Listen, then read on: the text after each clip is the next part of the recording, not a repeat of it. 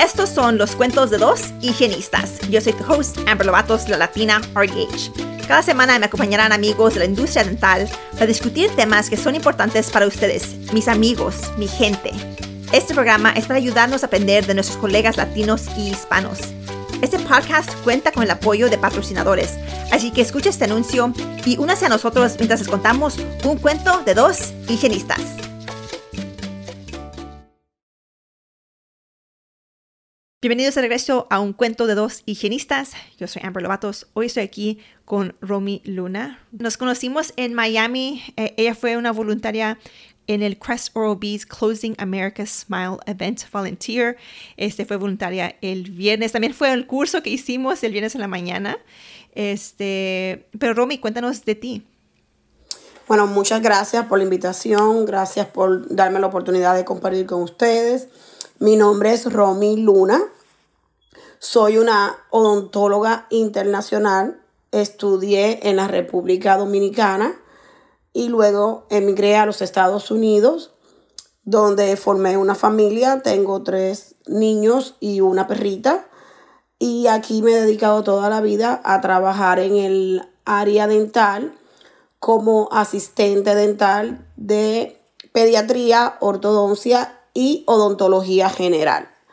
Ahora mismo estoy estudiando para sacar mi licencia de dentista y a la vez estoy estudiando para sacar mi licencia de higienista. Me encanta compartir con la comunidad, me encanta servir a la comunidad y uno de mis mayores deseos es el día de mañana poder servir en la comunidad, en las clínicas sociales. Ya, a mí es muy bonito lo cual sí que yo miré de esos dos eventos que tuvimos con Crest OB. La mayoría de los voluntarios eran uh, minorities. E, en, en, Miami, mayoría hispanos latinos. Y digo, qué bonito que estamos regresando a darle servicios a nuestra, a nuestra comunidad, ¿verdad? Um, pero tú trabajabas, trabajas con pacientes pediátricos. Sí, me, me gustan mucho los niños. Um, yo digo que gracias a Dios tuve tres, porque si tuviera, tuviera diez. Um, me encanta trabajar con los niños, me llenan de energía, me da mucha satisfacción. Entonces, para mí, trabajar con los niños es, es mi mayor felicidad. Entonces, ¿qué tips nos puedes dar nosotros como higienistas para el cuidado de pacientes pediátricos? Bueno, mira, nosotras como higienistas tenemos un rol muy importante para los pacientes pediátricos porque lo tenemos que educar. Y la mayor educación para que le podemos dar a un paciente pediátrico es en relación a lo que comemos y cuándo lo comemos. Por ejemplo, muchos padres no sabemos eh, la manera en que le vamos a dar a los postres a los niños. ¿Por qué?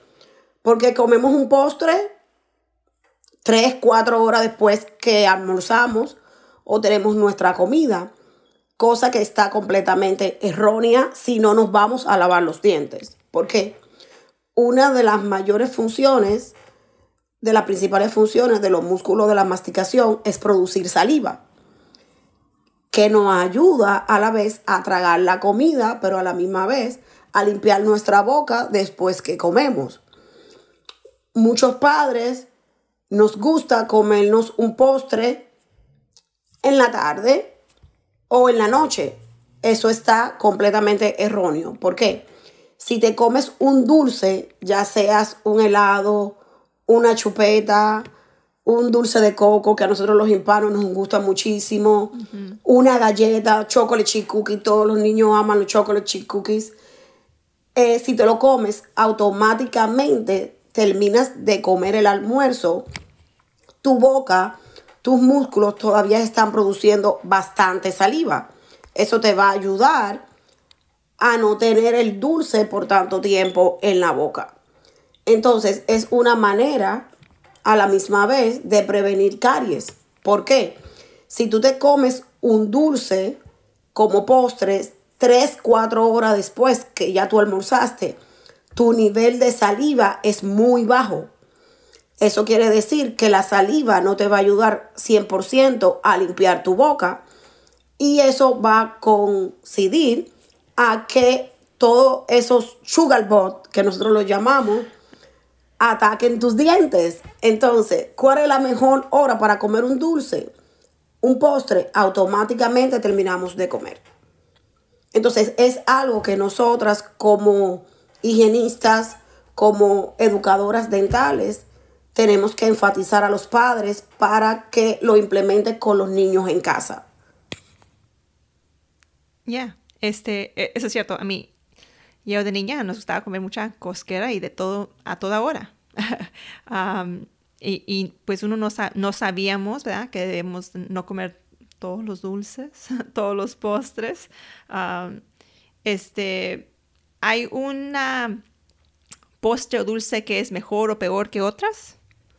Bueno, todos los candy tienen un montón de azúcar. Pero si te vas a comer un helado, el helado tiene leche. La leche es muy buena para los dientes. So te puedes comer un helado, sea de vainilla, de fresa, de chocolate. Lo que no le agregues, los sprinkles, las gomitas, todo lo que nos gusta a nosotros, los sour pad, todo eso es malísimo para nuestros dientes. Entonces, si te puedes comer un helado, eh, si te lo comes dos, tres horas después que terminaste de comer, trata por lo menos de tomar agua después que te comes el helado. ¿Por qué? Porque el agua te va a ayudar no al 100%, pero te va a ayudar en alto porcentaje a eliminar el azúcar que se te pega a los dientes. Ya, ya. es cierto. Este, cuando tú hablas con los padres sobre esto, ¿sientes que son receptivos a, tus a tus sugerencias? Sí lo son. Muchos padres no lo saben. Por ejemplo, muchos padres no saben que no solamente los candies son un alto riesgo para las caries para los niños. Todo lo que es carbohidrato, dígase arroz, pan, galletas, cereales, son alto riesgo para nosotros como niños o los niños tomar caries. Entonces, si tu, si tu dieta diaria es alta en carbohidrato, tú vas a tener un mayor riesgo de tomar caries. Entonces, si esa es tu dieta diaria, ¿qué tienes que hacer? automáticamente tú comas carbohidrato, trata de lavar tus dientes. Si estás fuera de la casa y no tienes un cepillo de dientes, al menos ve al baño, toma agua y lava tu boca con bastante agua para tratar de eliminar el residuo de carbohidrato que se quedó en tu boca. No te tomes después que te comes un plato de arroz en la calle, que no te vas a poder cepillar los dientes, no te tomes una soda, no te tomes una bebida azucarada. ¿Por qué? Porque le estás alimentando más a las bacterias a que destruyan tus dientes. So trata de tomar agua y trata de automáticamente ir al baño y lavarte la boca con suficiente agua si no tienes un cepillo. Lo ideal es que, tú, que tengas un cepillo de dientes y pasta y te cepilles automáticamente. Muchos padres no saben que los panes, el arroz, las galletas, los crackers se descomponen en azúcar. Entonces, azúcar, ¿qué es? Un arma directa para los dientes, para hacerle daño. No te va a dar ningún beneficio, todo lo contrario, te va a maltratar eh, los dientes. Principalmente los niños, porque tenemos que recordar que el esmarte dental de un niño es sumamente fino y al ser tan fino ataca más rápido los dientes. Por eso los niños son más propensos a tener más caries que un adulto. Porque el esmalte dental de un adulto es más fuerte. Está más mineralizado, tiene más proteína. Entonces, cuando un niño tiene una carie, tú dices, no, pero yo lo vi. Doctora, usted lo vio hace seis meses y no tenía esa carie. Claro que no. La carie comenzó seis meses una carie incipiente, en seis meses se convierte en un monstruo. ¿Por qué? porque la capa de esmalte dental de un niño es mucho más fina que la capa dental de un adulto.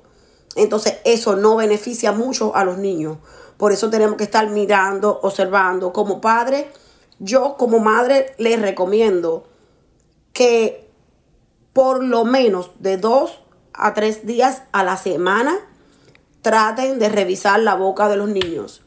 So, ¿qué yo hago? Yo tengo mil cosas que hacer, pero ¿qué trato de hacer? Yo tengo niños pequeños, yo los dejo que ellos se cepillen, pero después que ellos se cepillen, yo le digo, no, mamá ahora tiene que revisar cómo tú te cepillaste. Y yo voy a repasar, claro, le doy la responsabilidad a ellos que se cepillen, pero yo como adulto, como mamá, les reviso la boca para estar segura de que se cepillaron bien, de que se quitaron toda la comida, de que no quedó placa. Y así me aseguro de que tengo control sobre su boca. Si lo dejamos a ellos solos, te dicen, sí, me cepillé. Me cepillé un segundo, chu, chu, chu, chu, chu, terminé. No, no, no, no, no, no, no. Todo el mundo tiene que saber que el tiempo mínimo de cepillado tanto para un adulto como para un niño, es de dos minutos y medio. Entonces, si no tenemos un cepillo dental que tiene un, un tiempo integrado para cepillarnos, tenemos que ponerle una canción, algo que el niño sepa que no es me lavé los dientes, chu, chu, chu, terminé. No, tienes que cepillarte por dos minutos y medio, tanto mañana como en la noche antes de acostarte. Este, quería preguntarte, ¿tú qué piensas de los sellantes dentales? Yo los amo. Lo amo y lo pongo a todos los niños que pueda. El sellante dental te reduce 60% el índice de tomar caries en los dientes.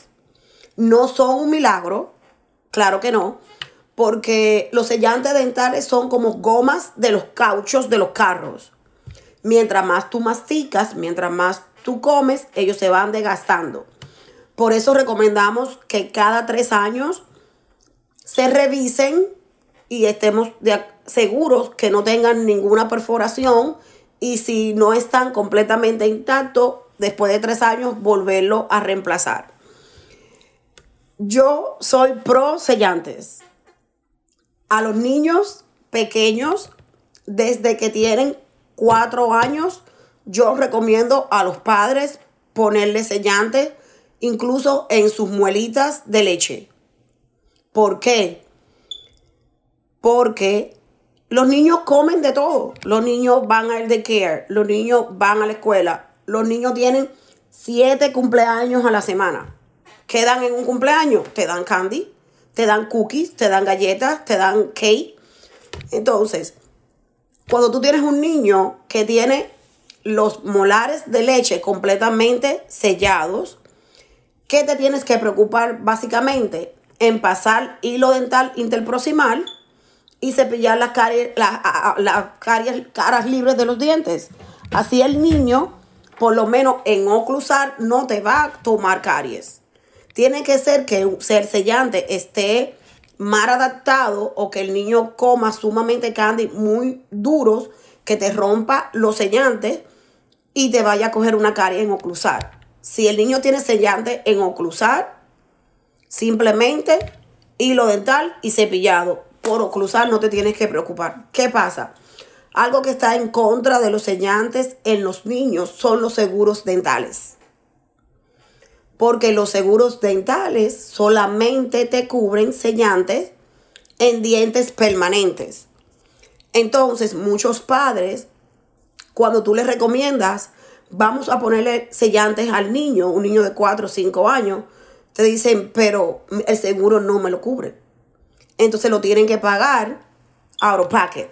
Y muchos padres no están de acuerdo con pagar un sellante en un diente que para ellos consideran que se va a caer, que se va a perder. Pero te digo, yo a mis niños, desde yo miraba esa boquita constantemente, automáticamente tenían las dos muelas de leche, muelas selladas. Y de verdad te puedo decir que gracias a Dios fui muy bendecida Mis hijos nunca tuvieron caries en los dientes de leche, nunca. No hay un dolor más grande que a una criatura de cuatro años, tres años y medio, cinco años, tener que hacerle un feeling. Sufren, no saben, porque no saben comportarse en una silla dental tranquilos. O sea, tienes que meter cuatro bocas, las dos, las dos manos de la doctora, las dos manos del asistente, una succión, una jeringa, una inyección. Son, es, es pedirle demasiado a un bebé. Entonces, si tú puedes prevenir eso, 60% con un sellante, sacrifícate y hazlo, porque de verdad vale la pena. Ya, yo creo que eso es muy, muy cierto. creo que a veces, pues a veces es muy difícil para nosotros para explicarles a los pacientes o los papás y que entiendan que no es solo, que les va a costar más dinero después si les salen caer a los niños.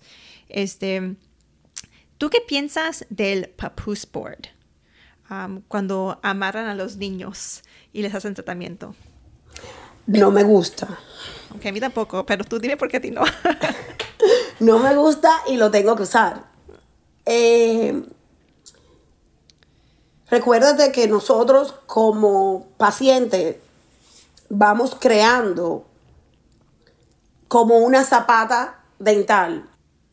Si tú desde niño en tu mente vas forjando que cada vez que tú vayas al dentista, todo lo que te van a hacer te lo van a hacer a la fuerza, tú vas a crear un pánico demasiado grande al dentista. Y muchos pacientes hoy en día que tienen pánico al dentista tienen secuelas de cuando eran niños. Entonces, ¿qué yo recomiendo? Tiene que ser un niño muy, muy, muy chiquito. Cuando te digo chiquito, te digo muy pequeño, que sea de 0 a 3 años. ¿Por qué? Porque hoy en día a nivel de pediatría hay muchos métodos de tratamiento por los cuales no, no podemos apoyarnos y no usar un papús. Pero si el niño es menor de 3 años, no podemos hacer, por ejemplo, si queremos hacer sedación oral o hay de hecho sedación intravenosa, no lo puedes hacer a un niño que sea menor de 3 años. Entonces, si tienes un tratamiento extensivo que hay que hacerle a un niño que sea menor de 3 años, la única opción sería llevarlo al hospital. Pero también para llevarlo al hospital y ponerlo bajo anestesia general para hacer un tratamiento dental, tiene ciertos requisitos, eh, de los cuales incluye que el niño tenga más de 8 dientes que se vayan a tratar. Entonces, si el niño no tiene esa cantidad de dientes y tiene un tratamiento dental que hay que hacerlo, por ejemplo, tiene un diente, dos dientes, tiene dos años, un año y medio, un niño de un año y medio no se te va a quedar quieto en una silla. Hay que apoyarse del papús. Entonces, ¿qué pasa? Nosotros creemos que no. Pero un niño de esa edad, cada vez que entra a tu consulta, va a relacionar la consulta con el papús. Y ya desde esa edad lo estás traumatizando. Entonces, ¿cómo podemos prevenir eso? Fácil, educando a los padres. So, ¿cuál es la primera visita de un niño? First visit, first birthday. Y si no es el primer año, la primera visita, se lo ponemos más fácil. Mamá, los niños tienen que ir al dentista, automáticamente le salga su primer dientecito en la boca. Automáticamente el niño tiene un primer diente en la boca, lo llevas al dentista. ¿Qué hacemos nosotros? Vamos a evaluar los tejidos blandos, vamos a evaluar ese dientito y le vamos a dar a la mamá, principalmente que al niño, una educación dental de cómo va a cepillar los dientes en la casa, de cómo va a dar la comida y la vamos a ir introduciendo poco a poco en la prevención oral. Y eso va a evitar que muchos niños tengan que ser forzados a ser puesto en un papús. Sí. Ok. Este, Romy, ¿tú has escuchado de Silver Diamond Fluoride? De... Sí, Sí. claro que sí, lo uso bastante. ¿Ya? Este... Mira, mm, te lo recomiendo mucho. El Silver Dime Fluoride es un avance tecnológico en la odontología maravilloso. ¿Qué pasa? Tiene ventajas y desventajas. La mayor ventaja que es para mí grandiosa es que al aplicártelo, el, el progreso de la carie se para. So, la carie no avanza más. ¿Qué pasa? La mayor desventaja que tiene para los pacientes es estética. Automáticamente tú pones Silver Dime Fluoride a un diente, el diente se torna negro.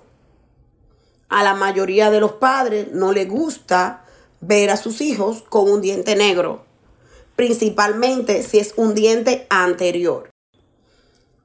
Pero ¿qué pasa? Si vuelvo y te digo, tú no quieres como padre poner a tu niño en un papús.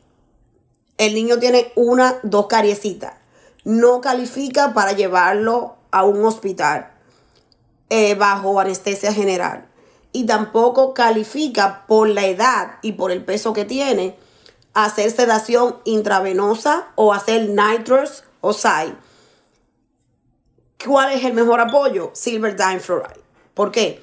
Porque le pones dos aplicaciones de Silver Dime Fluoride y estás ganando tiempo para hacer el tratamiento, el tratamiento, perdón, en un futuro en una mejor condiciones, en un mejor ambiente. Entonces, sí, es un apoyo para los pediatras muy bueno y para los dentistas generales también, porque hay pacientes que, como te digo, tienen secuela de trauma desde que son pequeños y en lo que el paciente se convence de que necesita un tratamiento, tú pones el Silver Dime Fluoride, el progreso de la carie automáticamente se paralizó y ganas tiempo para hacer un tratamiento óptimo. Me encanta, a mí me fascina. Este, ¿qué son los steps para, para Silver Fluoride? ¿Cómo se aplica? Sim- es sencillo. Eh, eh, es simple. eh, el step número uno es aíslas el diente que vas a, a colocar el Silver Dime Fluoride. ¿Por qué? Porque, como te expliqué, el Silver Dime Fluoride mancha y mancha la superficie de negro. Entonces, lo primero que tenemos que hacer es aislar el diente para que si el, no te caiga ninguna gota o ningún residuo del, del fluoride en otro diente porque te lo va a manchar o te cae en la encía también te la va a manchar. Aislamos el diente. Si la superficie donde vamos a colocar el Silver Dime Fluoride es en oclusal, aíslas secas y con un microbrush mojas el, el- la punta del microbrush con el silver fluoride, lo aplicas, secas y vuelves moja y aplicas. Si es interproximal, que tienes la lesión, simplemente se coloca floss entre diente y diente y pones la gotica del silver Dime fluoride en una punta del floss y pasas y deslizas. Eso lo haces dos veces y después el paciente se va, regresa en 15 días y se hace una aplicación. Son dos aplicaciones que se deben hacer para el Silver Dime Fluoride. Ok. Una cada 15 días. Este, ¿sabe feo el Sil- Silver Diamond Fluoride?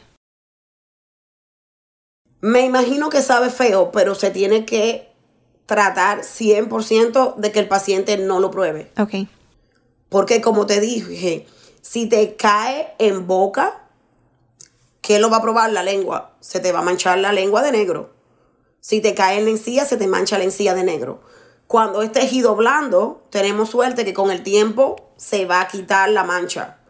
Pero si te cae en otro diente, te va a manchar también el otro diente. Entonces, lo que hay que hacer 100% seguro es tener una buena aislación para que ningún otro diente o encía o lengua se manchen. Ya. Ah, las manchas solo van a ser en las áreas de otros dientes que tengan caries, ¿verdad? Si toca un, un diente que Sí. no tiene caries, no lo va a manchar. ¿Y pueden poner fluoruro después del el silver diamine fluoride? Sí, sí, puedes aplicar fluoruro. Um, y si le quieren poner sellante arriba de silver diamine fluoride, ¿pueden hacer eso también? Se puede hacer, pero recuérdate que gan- con el Silver Fluoride lo que hacemos prácticamente es ganar tiempo para hacer un tratamiento en el futuro. So, sellante vas a cubrir la lesión, entonces le pones el Silver Fluoride, no tienes que hacer más nada, lo dejas así hasta que el paciente esté listo para realizar su tratamiento. Ok. Um, ¿Y tienes otros tips para nosotros um, para el cuidado de pacientes pediátricos? Sí, lo mismo. Eh, lo primero que tienes que hacer es hacerte amiga del paciente pediátrico. ¿Por qué? Porque cuando creas una relación con el paciente pediátrico, no te va a tener miedo. Uno de los talentos más grandes como pediatra o como asistente dental o como higienista es abrir la boca a un paciente pediátrico. ¿Qué tú tienes que hacer primero? El mayor es ser amiga del paciente. O sea, no es siéntate ahí, ábreme la boca. No, no, no.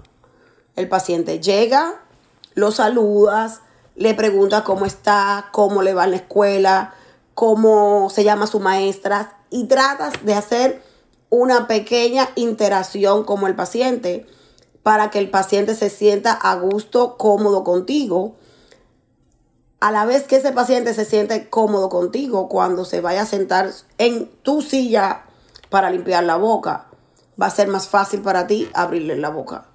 So, ¿cuál es el mayor tip? Ser amiga de tu paciente pediátrico. Me gusta eso. Este, Romy, gracias por estar aquí con nosotros hoy. Si alguien te quiere contactar, ¿dónde te pueden contactar? Bueno, me pueden contactar por mi Instagram, eh, el cual es R Luna Feliz, o por mi email que es romy-china78 at hotmail.com. Ok, muy bien. Gracias a todos que están escuchando aquí. Nos veremos el próximo martes. Adiós. Gracias por acompañarnos esta semana. Esperamos que hayan disfrutado este episodio.